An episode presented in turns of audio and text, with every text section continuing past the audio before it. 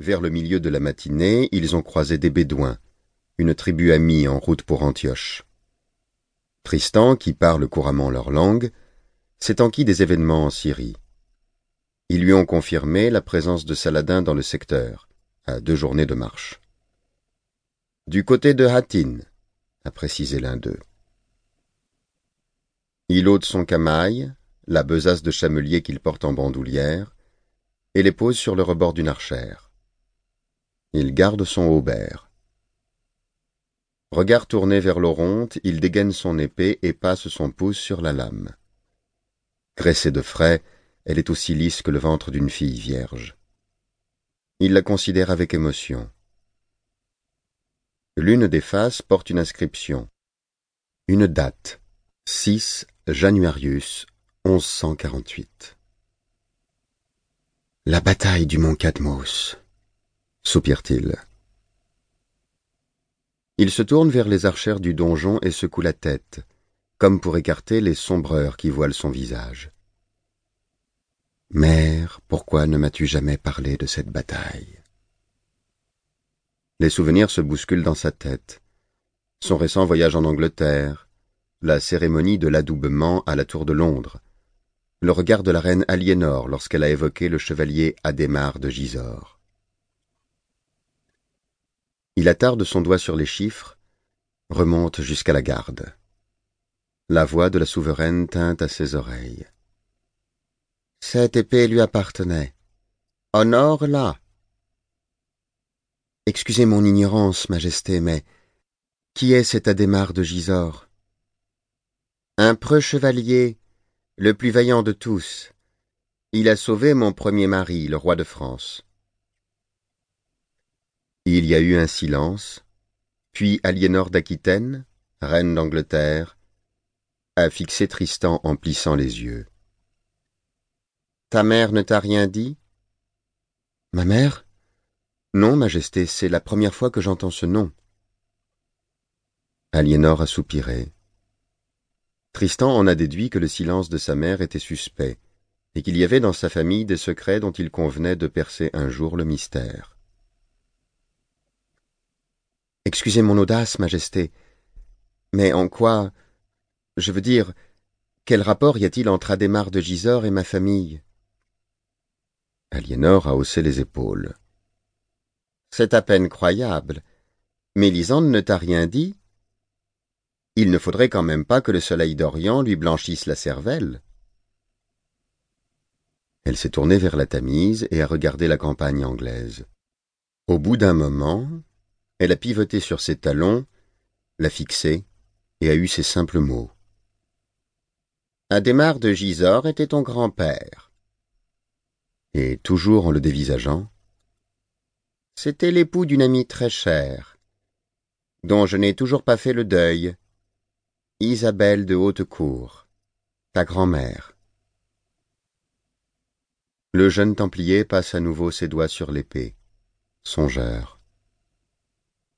C'était la première fois également qu'il entendait parler d'Isabelle de Haute-Cour. Quel mystérieux secret se cache derrière ces deux personnages Il observe la lame, Joliment gravé à égale distance des quillons, serpente une inscription en arabe. Un nom de femme. Il tire une pierre à aiguiser de l'étui accroché à sa ceinture et commence à polir le fil. La règle interdit aux Templiers d'affûter sans autorisation, mais il est en mission. C'est donc à lui de décider s'il doit affûter ou non.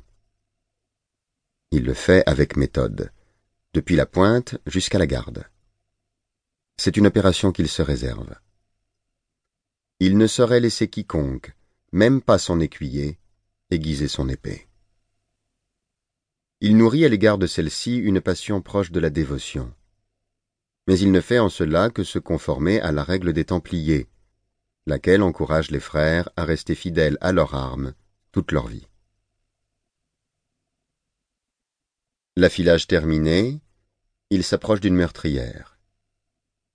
Les rives de l'Oronte sont désertes. Deux ombres glissent entre les rochers. Sans doute des hyènes venues s'abreuver comme autrefois à la tombée du soir. Le soleil se couche. L'heure de la prière.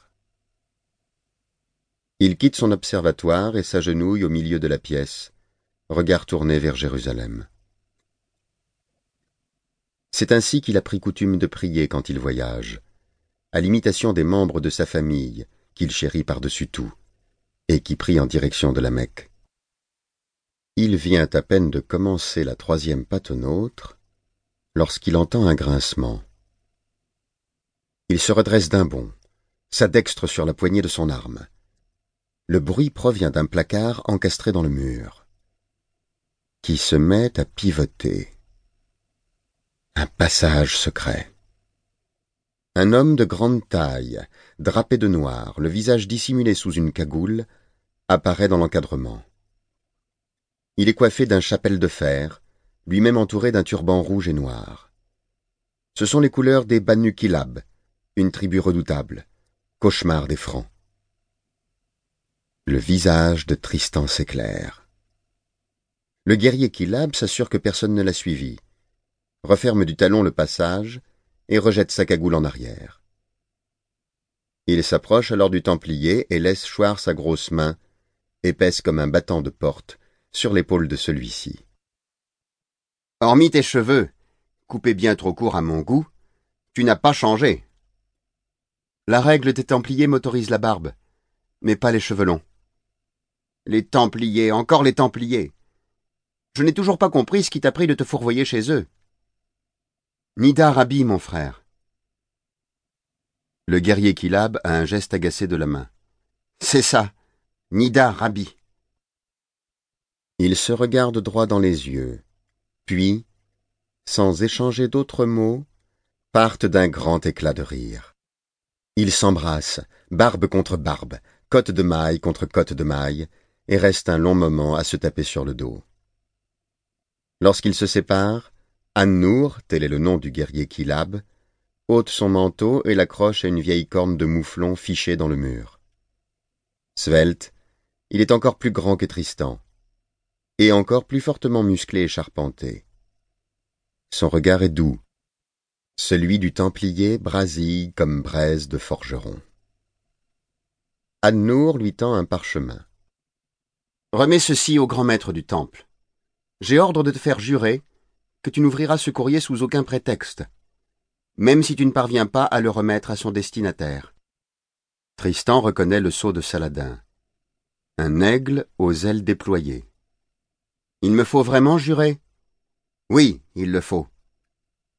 Il pose sa dextre sur la croix vermeille de son manteau. Eh bien, soit, je le jure.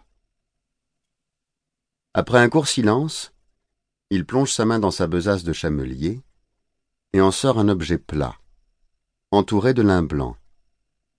L'ensemble est retenu au coin par une chaîne en or richement ciselée. Remets ceci à Saladin sans intermédiaire. Ce sont les ordres. Anour prend l'objet et le soupèse. On dirait une planche. Qu'est-ce que c'est? Je l'ignore. Il pourrait s'agir d'une relique, l'une des plus fabuleuses de notre sainte religion. Je ne comprends d'ailleurs pas pourquoi Gérard de Ridefort l'offrirait à Saladin. Encore avec tes reliques. Ce besoin chez toi d'idolâtrer des crânes, des tibias et des bouts de bois m'agace. Le vrai croyant n'a pas besoin d'ossements humains pour prier. Toujours tes vieux raccourcis. Je n'idolâtre pas, je vénère. Il part d'un éclat de rire, puis, sans transition, dégaine son épée. Bon, laissons ces considérations théologiques aux savants et passons aux choses sérieuses. En garde. Annour dégaine à son tour. Il se jauge, puis, dans un cri à ébranler les courtines de la forteresse, s'élancent l'un contre l'autre. Ils choquent leurs armes, esquissent des fentes, roulent dans la paille, bondissent d'un coin à l'autre de la pièce. Trop mou pour un sarrasin, s'esclave Tristan. Trop lent pour un templier. Si rit de forte voix, il t'exclut de l'ordre. Cent fois, étant enfant, ils ont répété ses feintes, imaginé ses assauts, mis au point ses parades. La porte s'ouvre d'un coup, livrant passage aux deux frères sergents, l'arme au poing. Est-ce que tout va bien, frère Tristan? Les combattants